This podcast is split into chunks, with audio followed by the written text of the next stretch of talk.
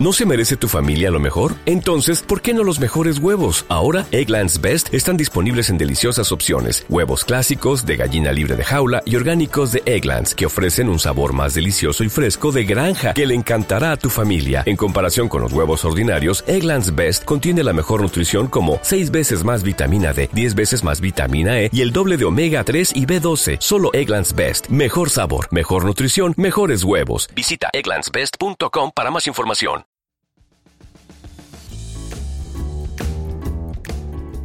Hola, soy Pilar Paul y esto es People Habla, un podcast independiente y multitemático en el que desarrollo informaciones o hechos curiosos que atrapan mi atención. Visita mi web para obtener más datos y las fuentes. Se escribe así: www.p Paul mi apellido, habla.com, peoplehabla.com. También me puedes encontrar en Facebook e Instagram. Agradezco mucho tus comentarios, tus likes y por supuesto la suscripción a este podcast.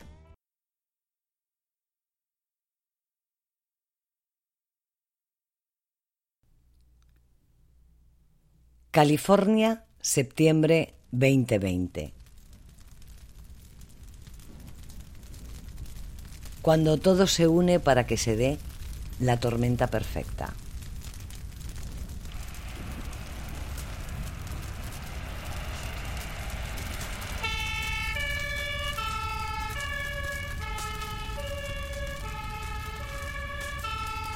¿Sabes por qué arde California? Porque puede. ¿Sabes qué es un pirocumulolimbus? Aparte de esa palabreja. Es una formación con un aspecto nuboso que se crea en el cielo, pero que proviene del fuego. De un gran incendio forestal o de un volcán en erupción.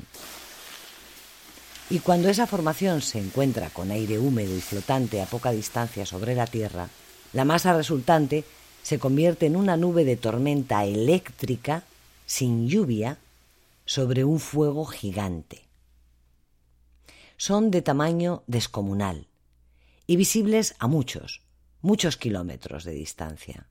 O sea, una cosa espantosa que parece preludiar el apocalipsis. Esa es básicamente la gran formación que se pudo apreciar en California hace unos días y que fue originada por uno de estos mega incendios, el de Creek Fire, al lado de Yosemite National Park. Este pirocumulolimbus, para que te hagas una idea, la NASA lo ha descrito como el gran dragón nuboso que escupe fuego. Y es el más grande jamás visto en los cielos de Estados Unidos. A ver, para describirlo gráficamente, imaginemos una enorme masa con forma de platillo volante, con su cúpula arriba y alimentándose desde abajo con el humo procedente de la Tierra. California arde. Y lo hace por los cuatro costados. Como ya habrás escuchado en otro podcast, el fuego es un tema que en lo personal me provoca sentimientos de cierta angustia y temor, y la verdad me tienen que me quitan el sueño. La dimensión de la catástrofe es de proporciones nunca vistas. Ni siquiera aquí, en California. Quizá en Australia. Ya van 28 muertos, cientos de miles de personas evacuadas, miles de casas y pueblos enteros convertidos en ceniza. Son tan gigantescos que, para ponerlo en perspectiva, a día de hoy cubren una extensión de casi 13.000 kilómetros cuadrados. Tierra ardiendo sin posibilidad de freno. No, no se puede parar, ni por más agua que intentes echarle, no hay forma. Y no solo es California el estado infernal, le siguen Oregón y Washington, y otros como Wyoming, Nevada, Utah, Colorado y Arizona. La polución y el humo se está extendiendo hasta Vancouver por el norte, y por el sur llega hasta Baja California y de oeste a este hasta Montana.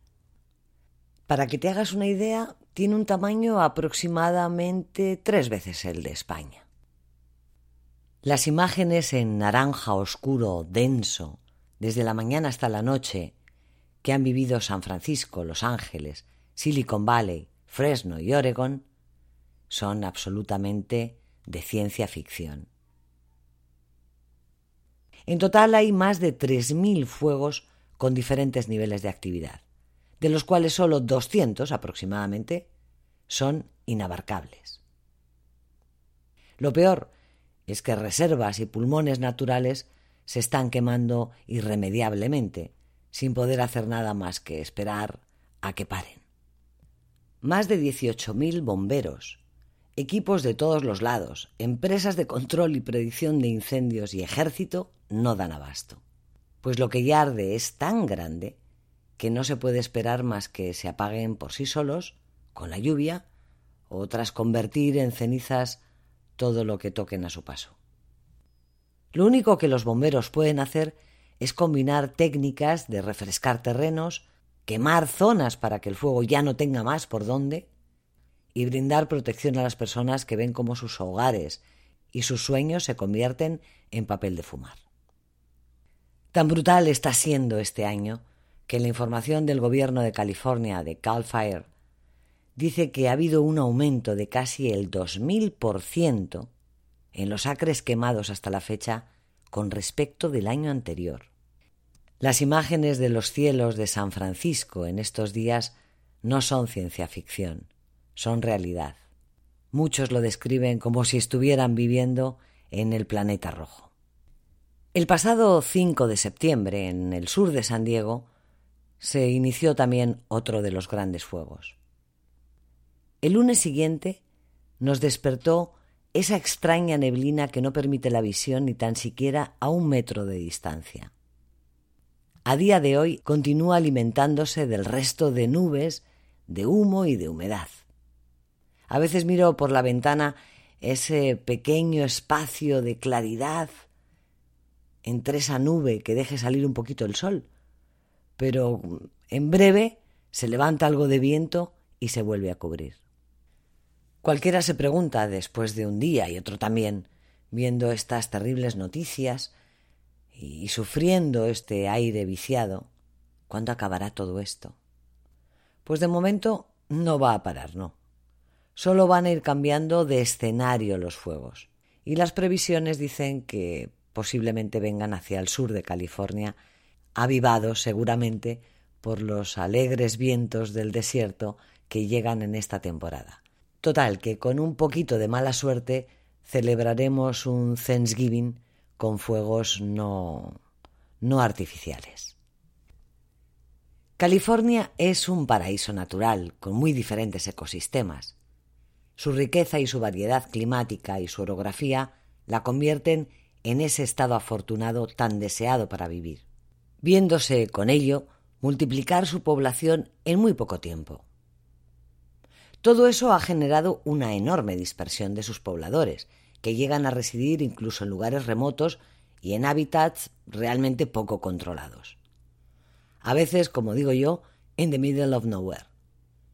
Pero con las mismas necesidades de infraestructuras y recursos que el resto. Y en California también tenemos eventos climáticos extremos y variados, desde las grandes nevadas del norte hasta los desiertos del sur. Por supuesto que hay una evolución más radical en estos eventos debido al cambio climático, pero estos incendios no solo se deben a ello, sino también a la forma de vida de los californianos y a una gestión deficitaria de las zonas naturales de riesgo. Con todo esto, el Estado tiene todas las papeletas del premio gordo para que cuando se líe, se líe de verdad. Además, en estos momentos, el azote de masas gigantes de fuego se viene a unir con el problema grave del coronavirus. ¿Y qué tiene que ver uno con el otro? Pues es que los centros de salud ya están bastante saturados con la enfermedad, pero ahora tienen que atender problemas respiratorios y cardíacos de personas a las que se les está complicando su patología gracias a estas enormes nubes de humo.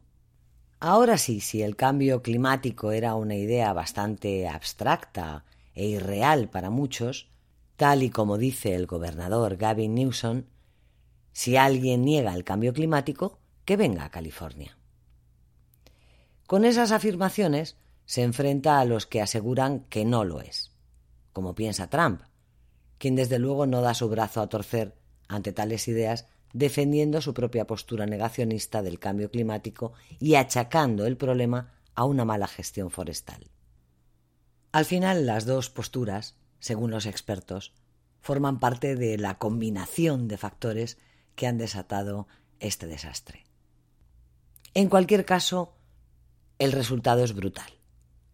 Además de las pérdidas humanas, naturales y materiales, se le une la gigantesca contaminación ambiental.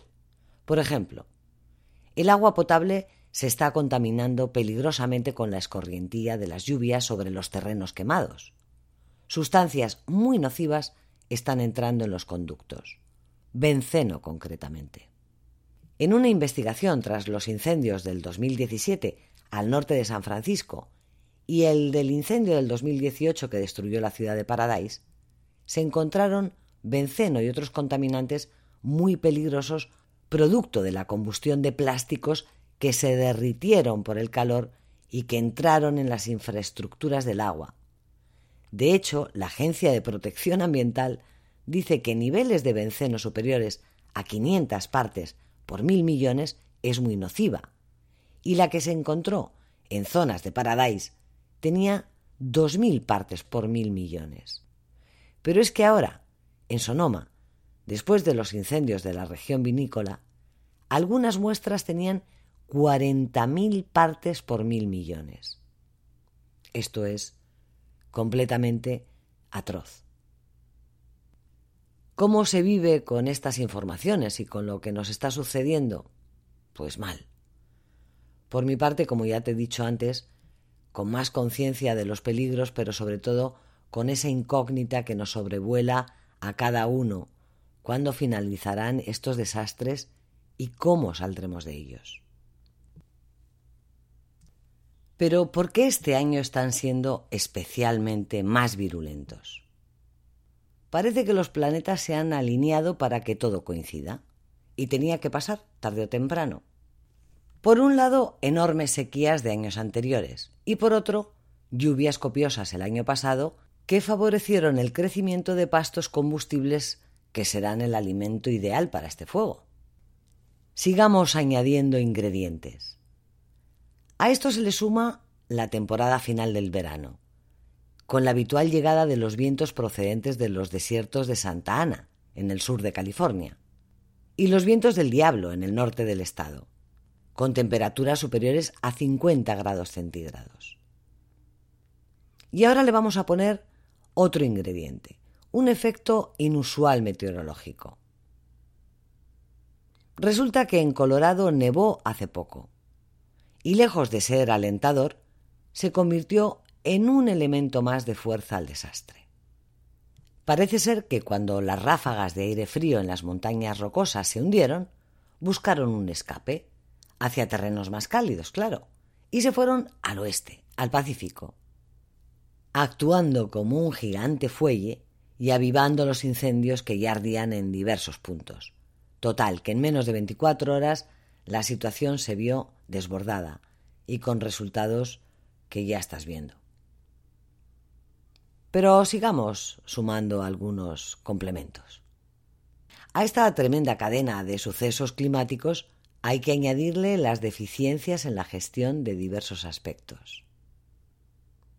Por ejemplo, la antigüedad de las redes eléctricas, que no se están renovando como deberían, y las empresas energéticas han tenido una tremenda deficiencia, ya que no han sido capaces de suministrar eficientemente la demanda en estos días sofocantes, y muchos de los tendidos han tenido que suspender su flujo. Algunos debidos a los propios incendios, pero también otros por temor de provocar más como consecuencia de chispas y sobrecargas, generando un mayor desasosiego entre la población que ha visto cortes durante bastantes días en los momentos más necesarios. Y ahora otro de los ingredientes más sabrosos, el tipo de construcción. Como te decía, son fundamentalmente de madera y además con tejados anticuados y poco aislantes. En definitiva, se convierten en una enorme caja de cerillas de rápida expansión. El resultado final, una tormenta de fuego épica que sacude tres estados y que va desde las fronteras de México hasta Canadá, matando ya a decenas de personas y arrasando con pueblos enteros, y dejando la peor contaminación del aire jamás vista en la región. En cuanto al inicio de los fuegos, muchos de ellos, en su mayoría, producto de descuidos, otros provocados, y algunos de actos estúpidos, como el del Dorado, donde unos jóvenes quemaron fuegos artificiales en medio del campo para desvelar el sexo de su futuro hijo. Bueno, ya se sabe, en todos los sitios cuecen habas. ¿Y quién pagará todos estos desastres? En salud, en medio ambiente y en facturas. Pues los californianos, que veremos aumentar la factura de la luz, la factura del agua, la factura de las viviendas y, como no, la de los seguros. De hecho, ya hay muchas empresas que se niegan a asegurar las viviendas contra incendios, pues en poblaciones que ya se habían quemado hace un año o dos años, han vuelto a quemarse este año porque se volvieron a construir. Como es el caso de Malibú, del que me hablaba Joaquín Ramírez, con quien voy a charlar en unos momentos. Cuatro veces se quemó Malibú. Cuatro veces la volvieron a construir. En fin, que parece ser que no aprendemos. Joaquín es doctor en Ingeniería de Montes y además, como él dice, es un tecnólogo que une la ciencia con la tecnología para aplicarla en la predicción de incendios. Hola Joaquín, primero de todo, gracias por participar en People Habla. Hola Pilar, muchas gracias a ti por invitarme a participar en esta charla contigo. Voy a contaros un poco sobre la trayectoria de Joaquín. Él es doctor, como os he dicho antes, en Ingeniería de Montes y es además uno de esos grandes cerebros españoles que, como tantos otros, se tuvieron que ir de España para ver crecer sus empresas y sus sueños. Trabaja desde hace años con el gobierno federal y también con gobiernos estatales. Actualmente está trabajando para California como experto en técnicas avanzadas de prevención y extinción de grandes incendios.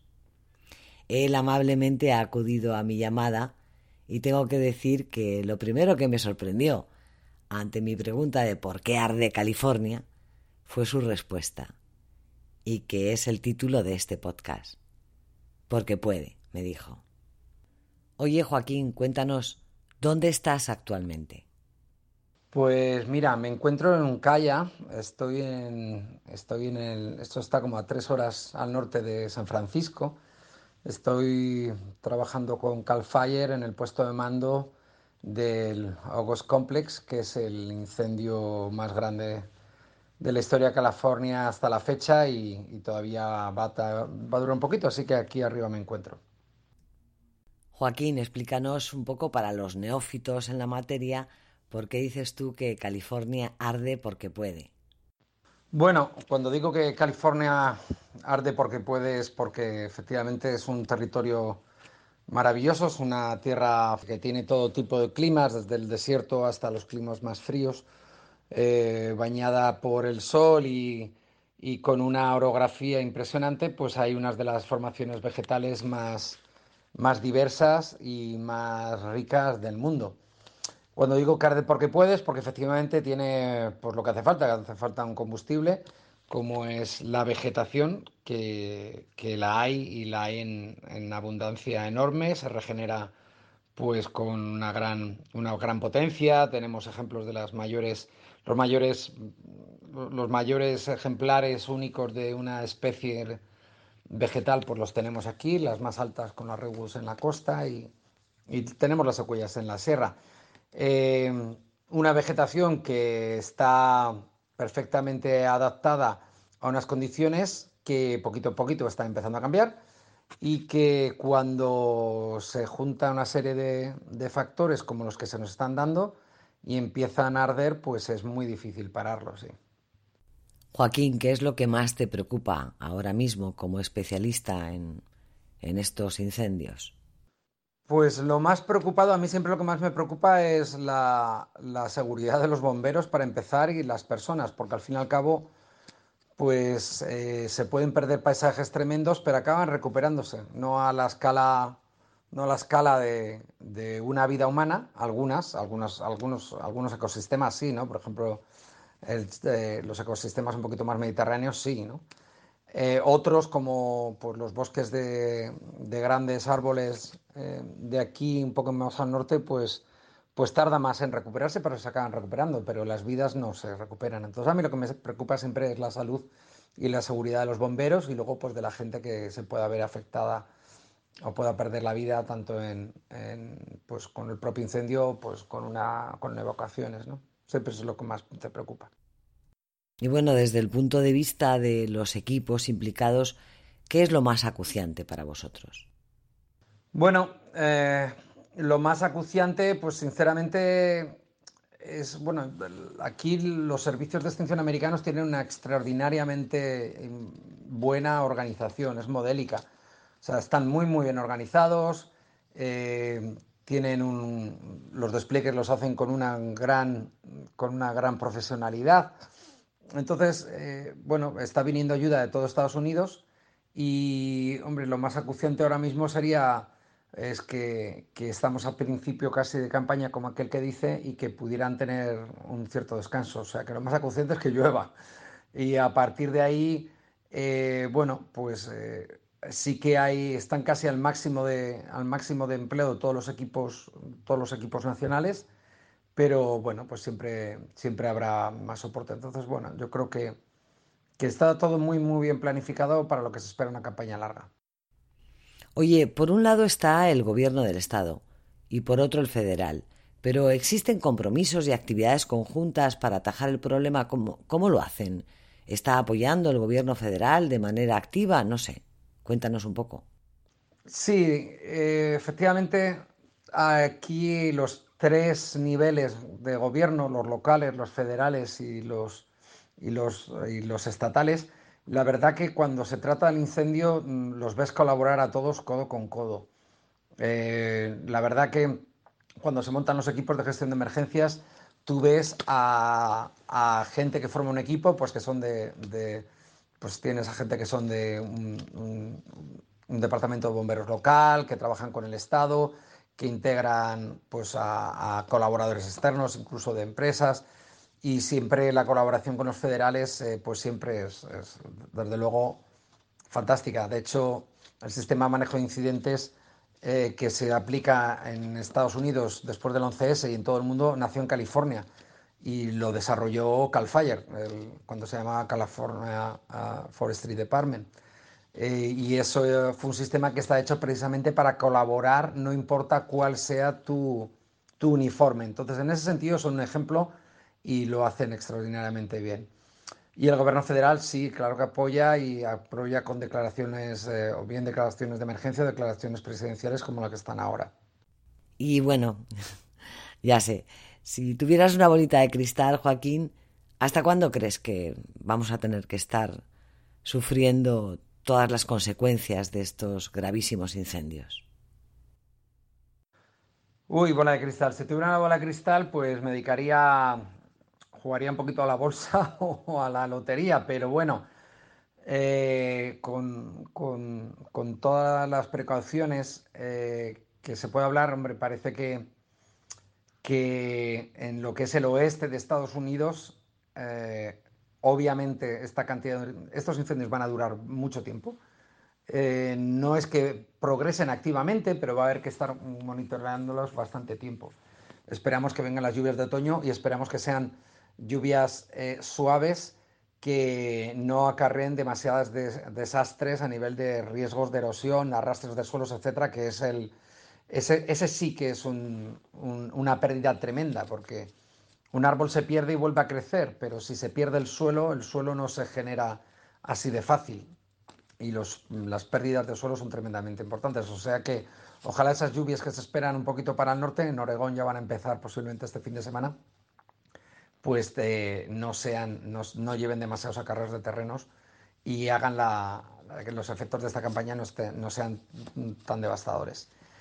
Eh, parece ser que la campaña en el sur de California, pues realmente, mm, bueno, no ha empezado, pero sí ha empezado, porque tenemos activos el Dorado, el Bobcat, hemos tenido un montón de incendios en el sur de California ya de dimensiones importantes, lamentablemente el Bobcat está metiéndose en el corazón de nuevo del Angeles National Forest, está tocando con el incendio que desbastó en 2009 eh, el corazón de ese, del más antiguo National Forest de Estados Unidos, el Ángeles, el Ángeles, vamos. Y, está volviendo a meterse ahí. una pena tremenda porque era, es una zona que se estaba empezando a recuperar. Eh, son incendios de principio, digamos, un poco de campaña, pero bueno, hay que esperar y esperemos que no haya en los días de Santa Ana que nos esperan y que vendrán, porque han de venir, pues que haya una extrema precaución por parte de todo el mundo y que no haya igniciones que, que, compliquen las cosas porque sí, la, la, vegetación está bajo mínimos y vamos a tener condiciones para arder importantes. Así que, bueno, ah, yo creo que nos vamos a ir a, a, un año que a nivel nacional pues, pues estaremos muy cerca de los 12 millones de acres o algo así.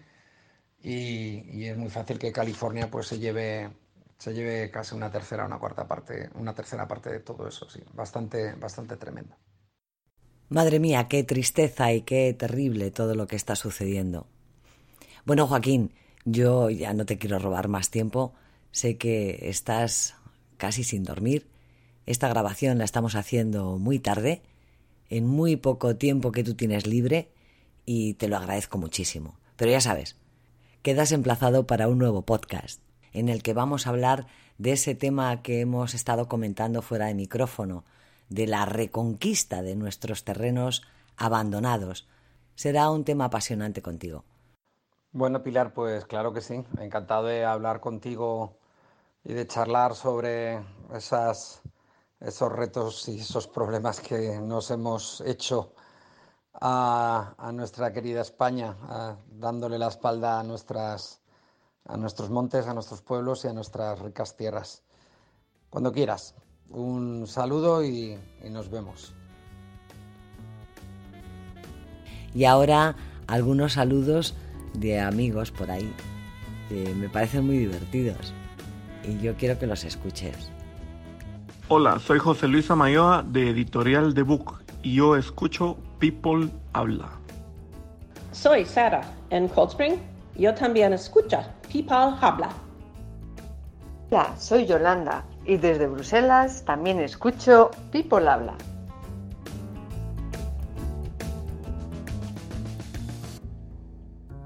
Hasta aquí el episodio de hoy, pero ya sabéis que siempre me despido dando las gracias. Y quiero agradecer muchísimo a la esposa de Joaquín, Azucena, quien ha sido la invitadora para que pueda estar conmigo grabando este podcast. Muchas gracias, Azucena. El siguiente agradecimiento, pues eso, a todos los equipos de bomberos y especialistas que están tratando de ahogar esas llamas que nos están quitando la vida. Y el tercero, como no, a todos los equipos sanitarios. Ya sabéis que siempre estoy con vosotros. Un beso muy fuerte. Ya sabes, si te apetece dejarme un saludo, solo tienes que enviarme un correo a hablemos arroba ppaulhabla.com hablemos arroba peoplehabla.com Bueno amigos, hasta aquí el podcast y yo te espero y te invito al siguiente jueves que estaremos con otro tema también muy interesante. Un abrazo y feliz día. Adiós.